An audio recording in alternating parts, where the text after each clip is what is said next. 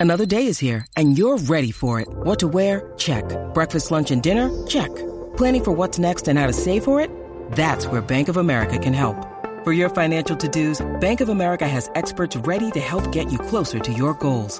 Get started at one of our local financial centers or 24-7 in our mobile banking app. Find a location near you at bankofamerica.com slash talk to us. What would you like the power to do? Mobile banking requires downloading the app and is only available for select devices. Message and data rates may apply. Bank of America and a member FDIC.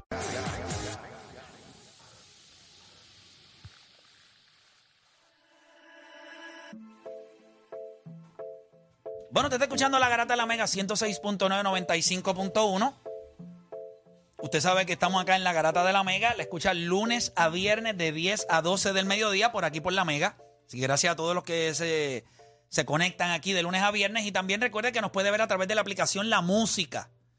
Ya Chente acá, Edwin, se encarga constantemente todos los días de subir los podcasts. Así que ya no hay quejas. Los podcasts están ahí. Una vez termina el programa, están todos los podcasts para que usted disfrute de lo que nosotros hablamos acá en la Grata de la Mega. Muchachos, vamos a abrir las líneas. 787-620-6342.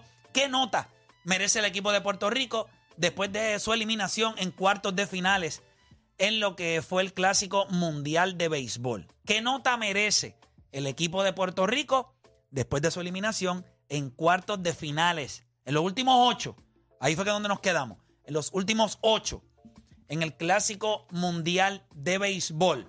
Eh, Deporte PR, arranco contigo. ¿Qué nota merece el equipo de Puerto Rico? Eh, eh, a, a menos. Yo le voy a dar una a menos. Yo creo que nosotros, cuando nosotros tuvimos las bajas que nosotros, que nosotros sabemos que, que teníamos, teníamos Carlos Correa, se nos fue este Miranda, y nosotros sabíamos que a lo mejor este no era el mejor equipo que nosotros íbamos a llegar. Siempre hemos tenido esa incertidumbre con los brazos. No teníamos jugadores de, que eran de poder, que era una incertidumbre. Y nosotros no sabíamos siquiera, cuando hicieron el pool, nosotros no sabíamos siquiera si íbamos a salir de, este, de, la primera ronda. Cuando hicieron los pools, los en las apuestas, era uno Estados Unidos, dos Japón, tres Dominicana, cuatro Venezuela. Nosotros estábamos cinco o seis. O sea, nosotros era para quedarnos, se supone que nos quedáramos en este, en este, en este pool. No le voy a dar una A completa porque al final, pues, a la que tú pierdes, pues, o sea, si tú no llegaste a la meta cometida, tú no, o sea, al final, tú- la- la- la- lo último era ganar el campeonato. Tú no ganaste el campeonato, aunque no esperábamos ganar el campeonato, por eso yo te voy a dar una A menos, porque sí lo hiciste bien, sí fuiste por encima de tus expectativas, y sí le ganaste al, equi- a los- al- al equipo que, que- que tenías que ganarle, tú querías ganarle. So, para mí es una A, A menos. Eh, Odanis. Para mí es una A. Lo que pasa es que por el formato del torneo, pues esa derrota, pues mucha gente le va a dar mucho peso. Pero no- a diferencia de a lo mejor del el postseason, no puede hacer los ajustes. Y Puerto Rico no tiene otra oportunidad para ejecutar. Por ende, cuando falla una vez, pues se magnifica. Pero si lo desglosamos, defensivamente estuvimos muy bien. Con las carreras me cayeron la boca. En cuestión de líder, Paquito Lindor, excelente. Yadier Molina, excelente. El bullpen estuvo excelente. O sea, todo lo hicimos bien. Donde único fallamos, que tú puedes, y te puedes poner así choose, sería el momento cuando José Berrío tuvo eh, la salida que le dieron, los saltaron a palo y Alexis Díaz en el juego de México que, que se puso shaky. Pero fuera de eso, yo no creo que Puerto Rico tuvo un, un error. Vamos por acá. Eh, Juancho, ¿qué nota le da? Yo le doy una B. Porque ¿Pero B regular o una B? B, una B, una B. B. Una B. Una Plus sólida ni B. menos No, una B. sólida B, una sólida B. 85 B. Porque si nosotros comparamos este equipo con el de 2013, que era más o menos la misma trayectoria, las expectativas, habían equipos que estaban por encima de ustedes. Y si ese equipo fue una A más o una A, ese equipo llegó a la final. Entonces este equipo no llegó al cometido, que era como quiera llegar. Tú, cuando tú entras a este torneo, tú seas el favorito o no, tú quieres llegar a la final. Y cuando, mientras fue adentrándose el torneo, las expectativas de que este equipo iba a seguir avanzando, cada vez eran más y más altas. Yo creo que en cuestión de ejecución hicieron muchas cosas bien, pero es como digo, si parto de la premisa que 2013, las expectativas y habían ciertas cosas que habían dudas sobre ese equipo, eh, y ese equipo terminó llegando a la final, y es un equipo que estuvo caliente también en el torneo, y mientras fue pasando el torneo, las expectativas fueron aumentando, aumentando, y ese equipo fue ganando, ganando, ganando, y, y obviamente llegaron a la final y perdieron. Si ese equipo es A o Contra más- República Dominicana. contra la República Dominicana, que todo el mundo sabe, eh, ¿verdad? El, el- el récord de- del equipo de, de Dominicana en ese torneo. Eh, tú miras y si ese equipo tú le das una A más o una A, ¿cómo entonces este equipo yo le voy a dar una A? A- a- en ese punto, sin, ¿verdad? No llegaron al cometido, sabiendo que las expectativas fueron subiendo mientras iban avanzando el torneo por cómo estaban de caliente también. Yo creo que la nota mía no tiene que ver con básicamente cuán lejos llegas, sino en las oportunidades que tuviste, cómo ejecutaste. Por eso yo le voy a dar una A. Eh, eh, y, y por qué razón? Yo creo que en la mayoría de las cosas que este equipo tenía, excedió. O sea, una B es cuando tú eres bueno. La A es de excelente o excedes. Y para mí, cuando yo miro a nivel ofensivo, este equipo superó todas las expectativas, pero por un montón. O sea, este equipo promedió en este Clásico Mundial de Béisbol cerca de siete carreras por juego. Adicional a eso, yo creo que en los brazos, pues fuera de la salida de Berríos, ese bullpen fue casi perfecto. Inclusive en el juego donde perdemos, no es que nos fuimos perfectos, es que Jorge López no es Cristo, o sea, no hace milagros.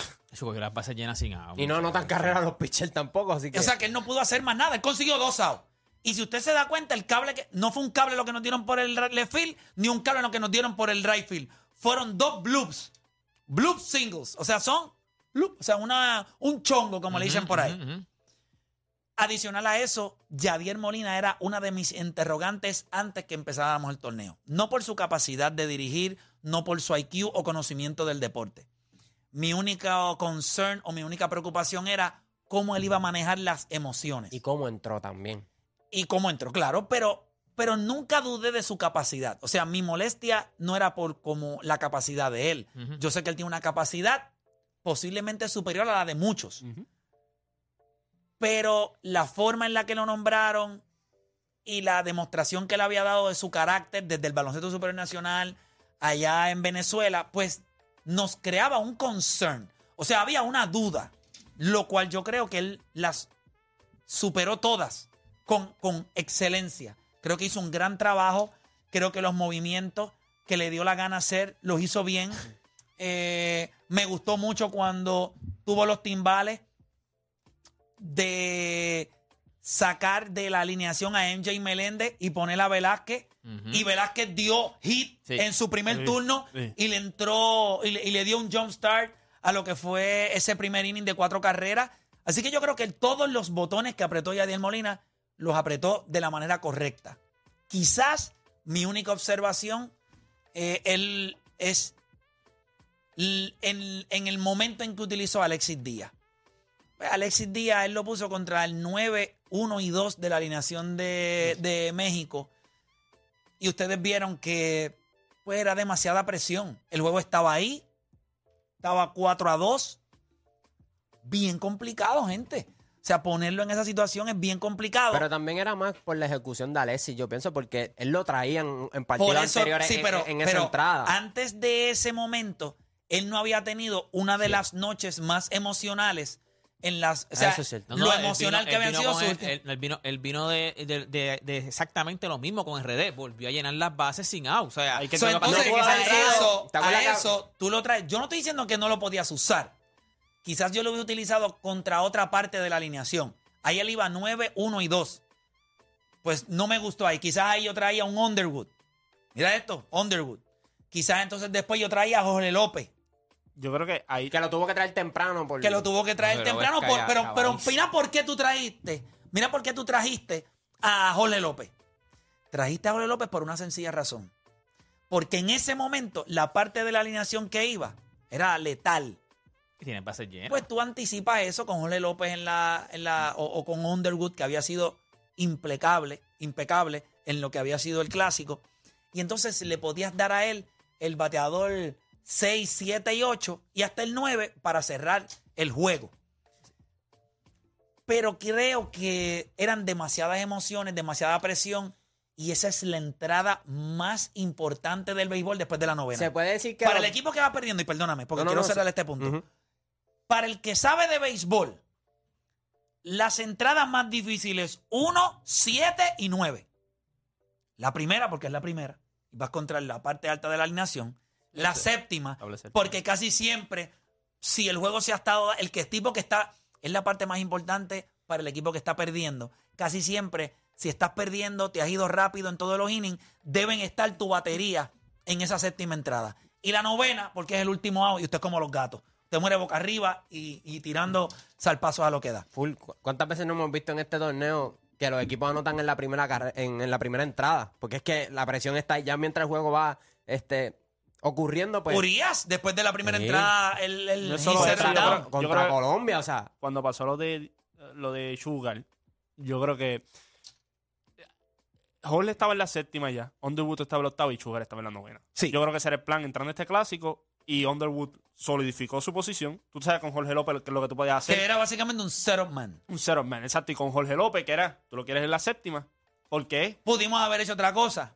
Yanquiel Ríos lo pudimos haber puesto otra entrada. Recuerda que él Dejarlo consiguió otra dos entrada más. Yo outs pensé también que y él- dejarlo otra entrada más. Ese chamaco tenía lo que se necesitaba. acero, Sí, dos de sí, acero, sí, y te sí, separa allí. Papá, como si no estuviera pasando Pero si nada. no viste a José de León que dijo, no, no sabía ni que había un juego perfecto. Y él, entra, papi. ¿Cómo no. hizo? ¿Cómo hizo? Pero Salió. yo hubiese dejado a Jackson Río un 30 más. Lo que ¿qué pasa- Jaxiel? Ríos, ¿verdad? Jaxiel Sí, Ríos. sí, Sí, sí, lo que pasa Río. es que la séptima entrada, yo creo que, pues tú, tú calculaste todo pensando en la novena, no en la séptima. Eso es lo que yo pienso.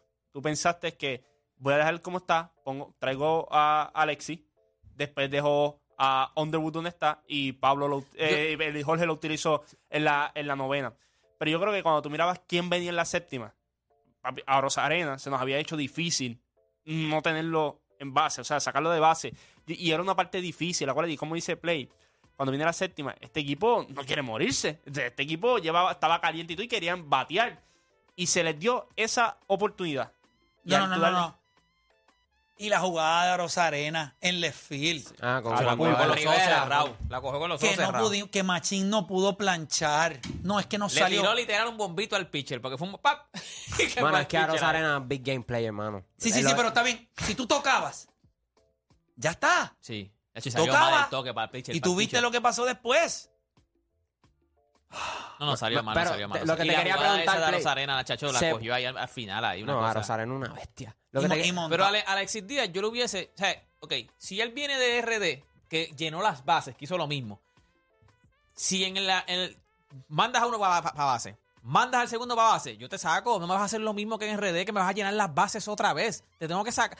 En el juego anterior, de en el de USA contra el, el último que tuvo, eh, los mexicanos trajeron un, un- un lanzador. Papi, una base por bola. Salte. No me funciona, salte. No, no, pero es que no podía. No. Hay, una, hay una regla de tres. Hay, hay una regla que tienes que enfrentar a tres. Tres. Este, Como único te puedes sacar temprano es si tú empezaste la entrada anterior y, te- y llegaste a esta, pues un, un Tienes que tirarle a tres, a tres lanzadores. A tres Sí, bateadores. tres Si tú entraste en este, o sea, si tú empezó la entrada y traen un relevista, Ajá. tienes que conseguir Tienes que tener tres. Ah, tres. Tienes que enfrentar a tres tres, bateadores, bateadores. No tres único outs. tú puedes sacarlo No, no, no, tres Por lesión. es por lesión o que haya empezado como Jaxel que entró estaba en la Exacto, entrada anterior y exacto, llegó ah, en yo esta no sabía, tú lo podías, no sabía, tú lo no podías sabía sacar eso. después de un bateador No sabía, Pero- esa- no sabía correcto. esa. Mira, Pero vamos- Lo que te quería preguntar, Play, ¿se puede decir que las decisiones que se pueden cuestionar de Yadiero fueron las emocionales? O sea, lo, lo hablamos sobre Berrío, que a lo mejor, que la quería, no que a lo mejor que la quería, y por eso pichó contra Venezuela, no salió como él quería, y a lo mejor está de, de Alessi. O sea, yo creo que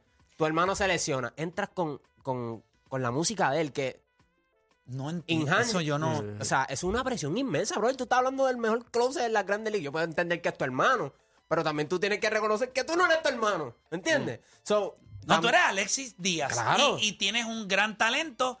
Y yo creo. mucha presión Pero es demasiada Sí, pero si presión. tienes y esa creo regla, que. tú estás muerto, tienes que coger tres Y, bateadores. y estás creo muerto que ahí. cuando o sea, Yo no ponerle sabía esa toda la regla. presión de su hermano es, fue hasta peor. Como nos pasó con Coulson. Hoy no corre Coulson, hoy corre un país. Tú tienes ya, que conocer, o sea, tú no puedes ponerle más presión a un atleta que ya, la, ya tenía la presión de la vida, ¿me entiendes? Pero vamos con la gente, ¿qué nota le das al equipo de Puerto Rico después de su eliminación en, el, en los cuartos de finales del Clásico Mundial de Béisbol? 787-620-6342. 787-620-6342. Vamos con Francisco de Carolina. Francisco, ¿qué nota le das? Saludos, vamos arriba, vamos abajo, no sé dónde estoy perdido. Tranquilo, a donde llegue. Mira, yo le doy un A más plus, lo que sea, mano. Re- realmente ese equipo nos dio más de lo que estábamos esperando. Y yo sé que todos queríamos que ganara, pero ese equipo lo que nos dio otra vez a nosotros fue, fue impresionante, el pueblo unido. eh, No la hubo asesinatos. ellos se metieron en el juego. El otro día que nos eliminaron. quitaron. ¿sabes? Realmente eh, y quiero hacer una observación, mano. Yo soy lanzador del béisbol doble A aquí en Puerto Rico Ok. y estoy intentando llamar desde lo de José de León. Ajá.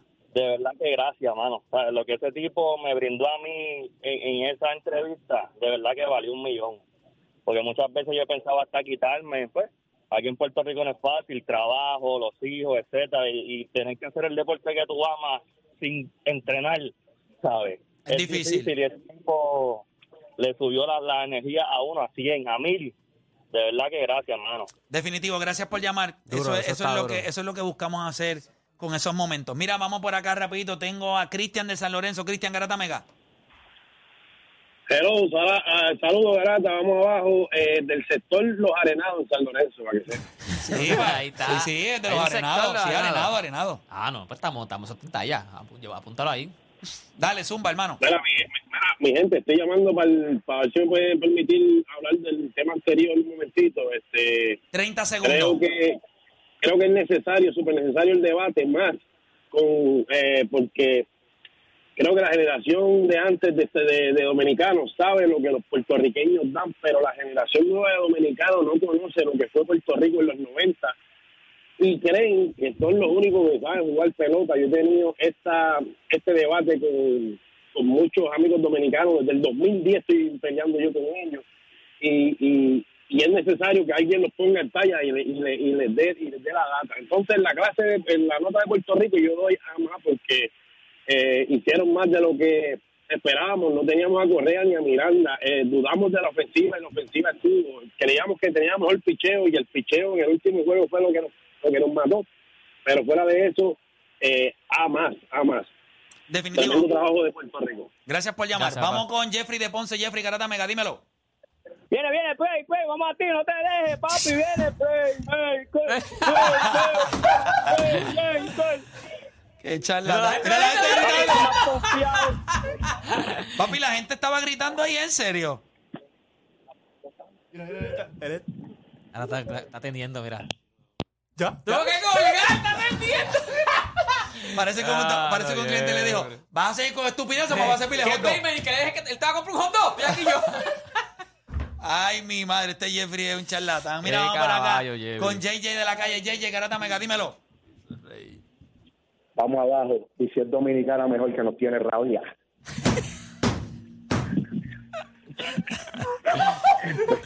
Tú no sirves, oíste, papá. Tú no sirves. Dame la rabiosa que bote espuma. Bueno, caballete, este, yo le puedo, yo le podía dar B. B. Ve. Estoy contento con el trabajo, sí, estoy contento con el trabajo que se, que se hizo, pero estoy mordido porque Javier mandó a tocar a Machín para que bateara machete. No, está bajito. Bueno, lo que pasa es Esa es que. la única crítica que yo tengo. Lo que pasa es que. Si tú habías dado. Mira, mira, lo, mira lo que pasa. Y, y gracias por llamar. Aquí, aquí voy a hablarle un poquito de béisbol. Mira lo que pasa. Tú tocas con Machín porque hay dos cosas que tú garantizas con eso. La primera, no, y después iba Cristian Vázquez. ¿Verdad? No, Pues Cristian no. Vázquez está en primera. Y Machete, eh, Machete era el noveno y octavo Machete. Es correcto. Y Machín era eh, octavo. Octavo. Tú tocas con Machín porque tú lo que quieres evitar es el doble play. Mira lo que pasa. Si tú no tocas con Machín y Machín batea para doble play, la entrada hay dos outs, no hay corredores en base y va Machete. Mira la diferencia. Va Machete, va eh, Machín. Machín a batear, planchas, el corredor de primera va a segunda, eliminas el doble play, Claro. hay un out y ¿qué sucede?